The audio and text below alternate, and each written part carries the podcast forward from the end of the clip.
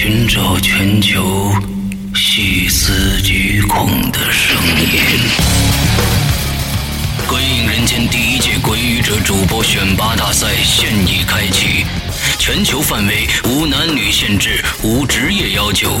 只要你年满十八岁，声音够鬼魅、够个性、够会讲故事，可以收服八位鬼语者评审的耳朵，你就有机会获得唯一一个《鬼影人间》签约主播的名额。想成为最出色的惊悚音乐广播剧的主角吗？想让最大胆的听众也因你而夜不能寐吗？想成为万千瞩目的恐怖故事魔王吗？用你的声音去蛊惑人心吧！《鬼影人间》第一届鬼语者主播选拔大赛现已开始报名参赛。详情请登录新浪微博，搜索“鬼影人间”，查看置顶参赛博文。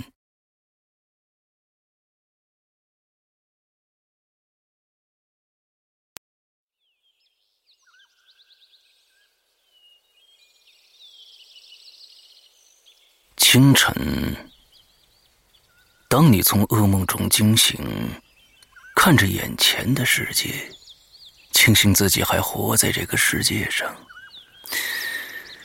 你还是如常的工作、吃饭、收快递、玩游戏、约异性见面、暴饮暴食，接着又坠入了无尽的梦魇，如此往复，麻木不仁。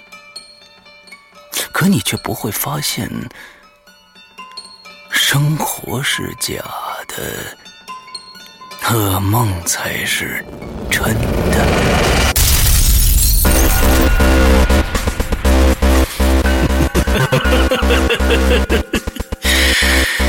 欢迎来到我的世界，我的世界需要你因颤抖而带来的能量，我的世界需要你因惊叫而带来的绚丽，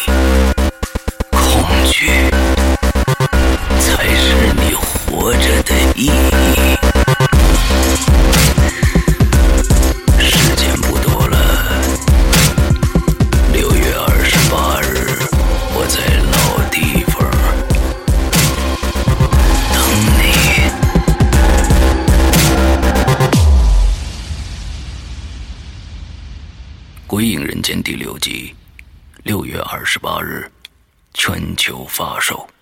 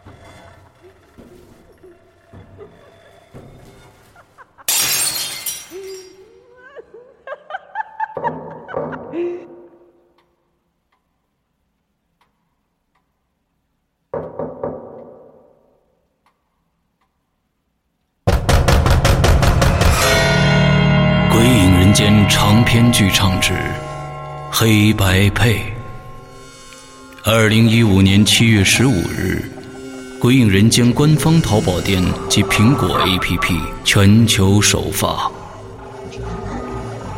你怀疑过你的世界吗？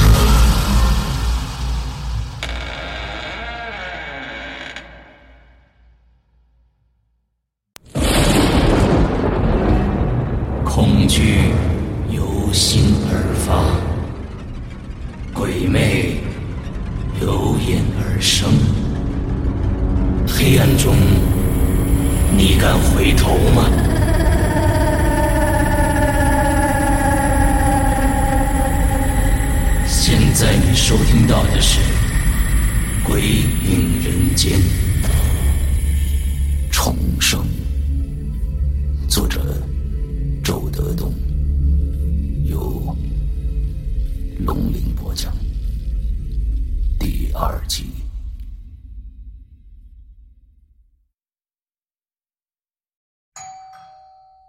我摁下了门铃儿，门就开了。相隔了十八年，我终于又见到了赵叔跟赵婶儿，他们的头发。都已经花白了。见到我之后，赵婶一把就把我的手拽住了。看了好半天，眼泪就哗哗的流了下来。你看看你，冻得好好的，你哭什么呀？赵叔说完，就硬是掰开了赵婶的手，拉着我坐到了沙发上。来来来，咱们先喝茶啊！你赵婶听说你要来。早就把鸡炖上了，一会儿就吃饭。赵婶抽搭了一会儿，也在一边坐下来问：“你父母都怎么样了啊？”“呃，他们都去世了。”赵婶就又开始难过起来。我赶紧把话题岔开，问问他们现在的生活。赵叔就回答说：“哎，挺好的，不愁吃不愁喝的，每天晚上呢。”出去扭扭秧歌，健身嘛。我没敢提到赵满红，那是他们两口子一辈子的伤疤。可是小时候，我和赵满红是青梅竹马的玩伴儿啊。见到我，怎么能避开说他呢？赵婶就说了：“小时候啊，你跟满红经常打架，你还记不记得？”你跑到房顶上用砖头砸满红，把你妈气的呀，说你这小兔崽子还学日本鬼子从天上扔炸弹呢。我发现赵婶说起赵满红来，好像并不难过。看来时间真是愈合悲伤的良药。只不过他把石头说成了砖头，我就傻笑着说。那那时候我太不懂事儿了。接着赵婶就叹了口气：“哎，你们长大一点儿啊，我嘴上没说，心里却总是盼着你俩能走到一起，结成良缘。哎，没想到啊！我心想，完了，悲痛的盒子都已经打开了。”可不料赵婶接下来却说：“没想到你家搬走了，你和曼红也就越来越远了。哎，这大人呐，都是白操心哦。我觉得赵婶说话有问题。我家搬走的时候，赵曼红已经死了呀。即使我家不搬走。”我们俩还能怎么样啊？不过这种话我实在没法接茬，就只好讪笑着。赵叔就打断了赵婶：“哎，鸡都炖好了吧？赶快端出来，东子肯定饿了。”赵婶也不再感慨，赶紧站起身：“啊，对对对，我去端菜啊！小时候你总在我家蹭饭，现在赵婶让你好好解解馋。”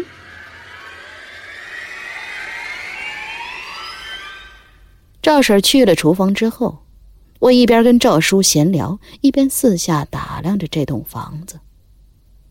虽然赵叔跟我说不愁吃喝，但看得出来他们的生活其实挺拮据的，连部空调都没有，电视非常小，现在这种尺寸已经很难见到了。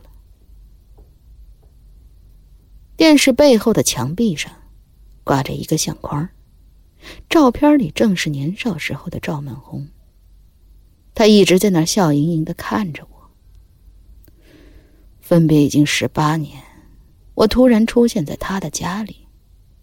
他的表情似乎一点都不觉得惊诧。我想，如果他现在还活着，现在我来了，正在跟他父母说话，他一定也是照片上的那种表情，就那样在一旁静静的听着，笑盈盈的，一言不发的。赵叔就问我：“你是来东北出差呀？”“啊，是，去加格达奇，已经回来了。”我一边说一边站起来，朝那张照片走了过去。“哦，还顺利吧？”我在照片跟前愣了愣，看到照片的右下角有一行拍摄的日期，上面写着：“二零一零年五月。”二十二号，我突然感觉昏眩了一下。赵满红是一九九二年去世的，可这张照片却是在一个多月以前拍的。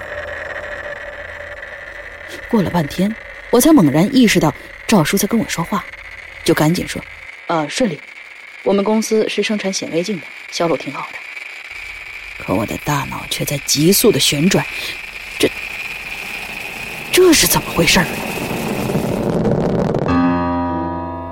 也许这是用赵满红的旧照片翻拍的，这日期是冲洗的日期吗？赵叔就又在我背后说话了：“哎，东子，你站着多累呀！来来来，坐下。”也许是我太敏感了。我觉着他是在转移我的注意力，我就回答他道：“呃，不累，在车上一直坐着呢。”然后我就离开了那张照片，回到了沙发上，继续跟他聊天可我发现我的思路再也集中不起来了。自从看到了那张照片，我忽然感觉到这个家里有了一种古怪的气氛。赵叔不正常吗？很正常啊，一个退休的老司机，一个曾经的邻居。赵婶儿不正常吗？也很正常啊，一个典型的家庭主妇，一个热心肠的爱抹眼泪的女人。那么到底是哪里不正常呢？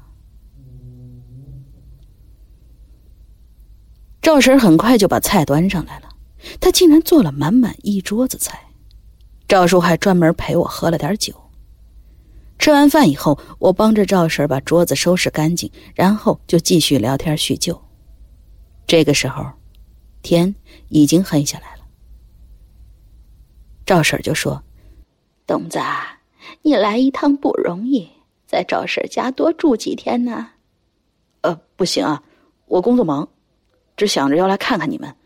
好了，我得去车站了，坐一四六八回北京。”十二点五十分的火车，赵婶就一下拽住了我的手，哭了起来。不行，明天再走，今天怎么也要住一宿啊！赵婶还没跟你聊够呢。我实在是不好坚持，就留下来了。赵叔又泡了茶，我们一边喝，一边说话。客厅里面是吊灯，不过那些小灯泡多数都已经坏了，只剩下两只还亮着，光线有些昏暗。我又看到了墙上的那张照片赵曼红还在那里笑盈盈的看着我，我忽然感觉到身上有点冷，我转着转着眼睛。咱这是几室的房子？赵婶就回答：“两个卧室，够住的。”然后他指指一扇关着的门：“我们住这间。”又指指那扇半开的门：“你呢，就住那间。”他话音刚落，我就听见那扇关着的门里传出了一个声音。我下意识的看了看赵婶。老两口也朝那扇门瞟了一眼，又看了看我。天儿已经很晚了，非常的安静，所以我听得清清楚楚，那是一个女孩子在咳嗽。准确的说，是嗓子不利索，往外咔了一下。我就问：“家里还有别人呢？”“呃，没有啊，没外人。”“哎，这楼道不隔音，刚才呀，肯定是楼上的声儿。”然后赵婶就站起来，走到另外一扇半开的门前。“你坐车一定很累吧？赶紧休息休息吧。你来之前，我都把被褥给你换好了。”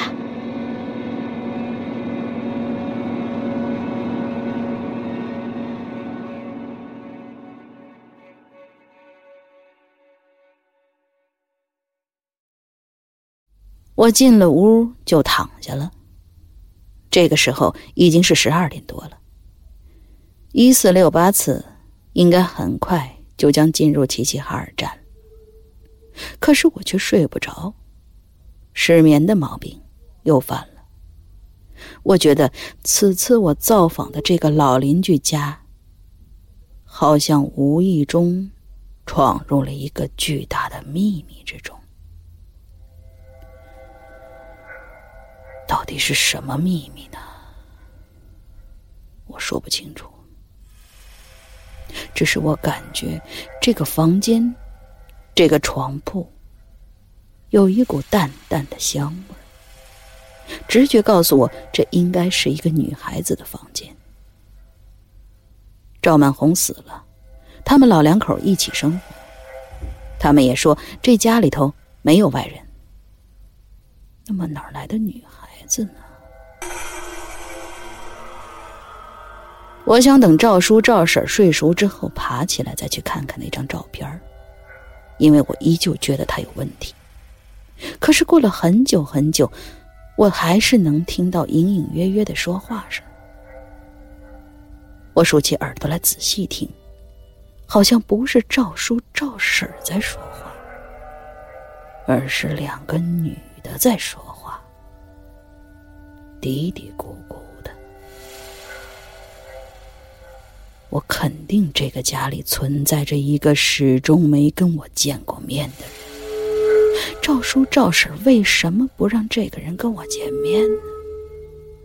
而且，我是下午四点多来的，就再也没离开过，一直到半夜十二点多才躺下。难道那个神秘人一直躲了将近八个钟头？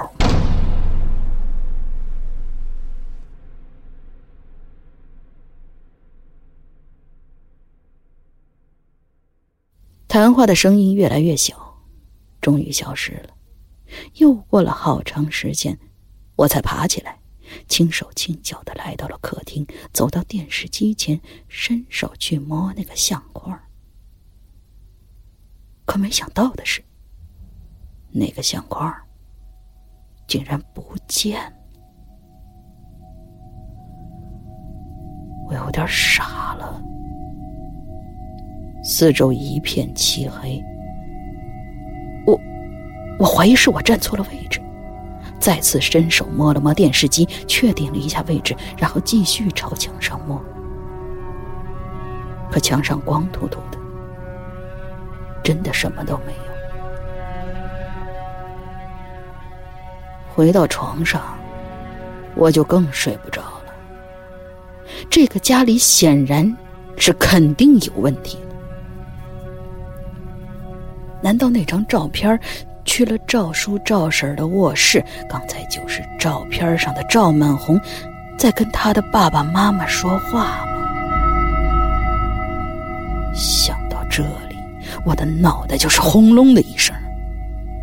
就算不是在闹鬼，那他们老两口或者他们其中的一个人，为什么要在我躺下之后把那张照片移走呢？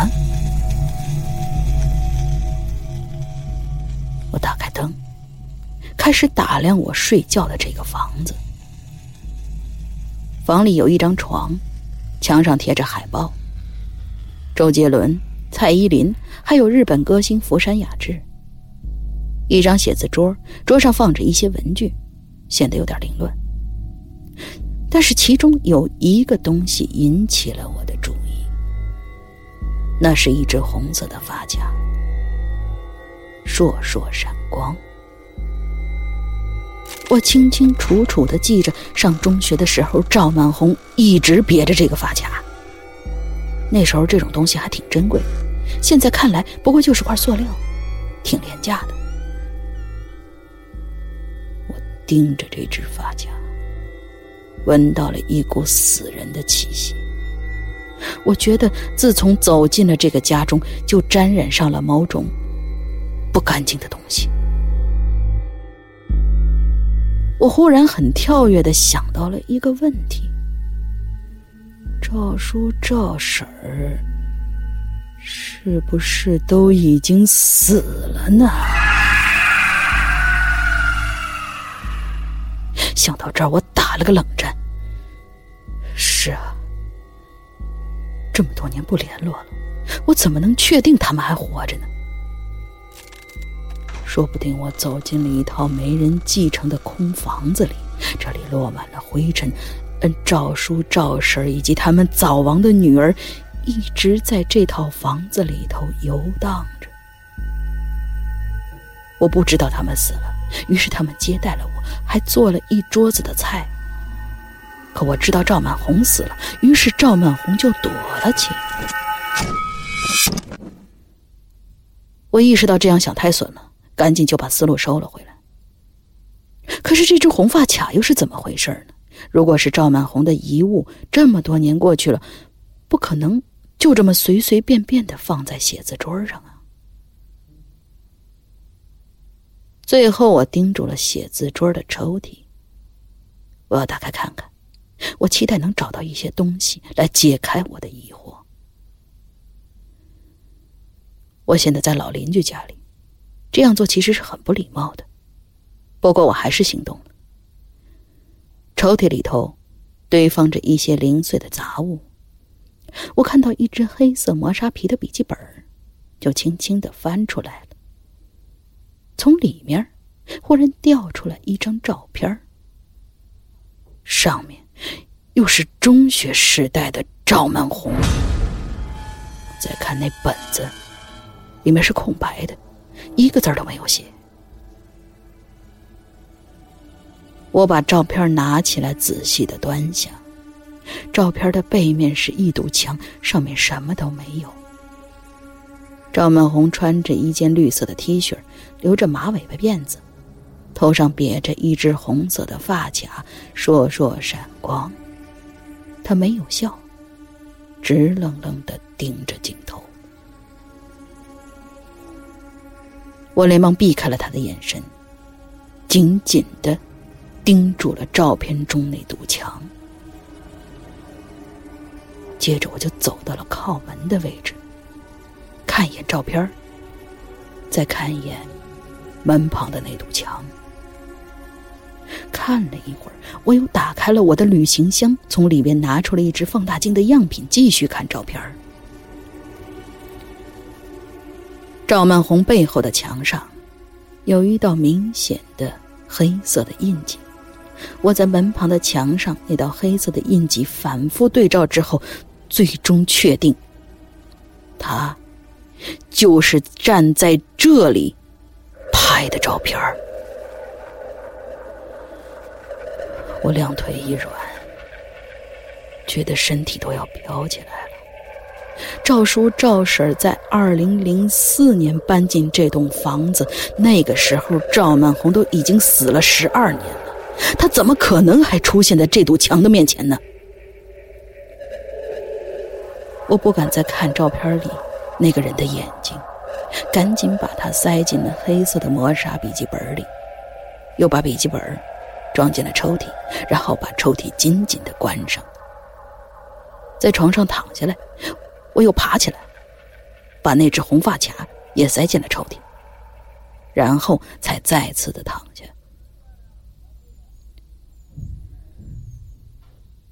难道赵满红，他一直没有死吗？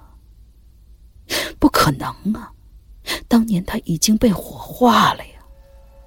我还记得他被火葬的那一天，赵婶晕过去很多次。另外，就算是赵曼红还活着，那也不对头啊。他能够站在这套房子里拍照，应该是二零零四年之后的事儿。那个时候他至少应该有三十岁了，而照片里的他，分明只有十七八岁的样子。难道？他一直都没有老吗？可是，活人怎么可能一直不老呢？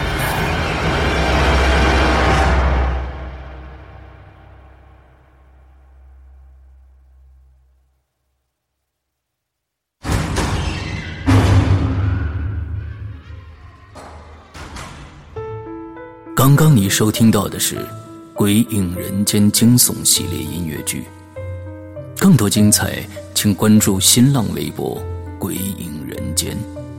苹果手机用户请搜索 App Store 关键词“鬼影人间”，即可免费下载精彩 APP。夜深人静，恐惧来袭，你准备好了吗？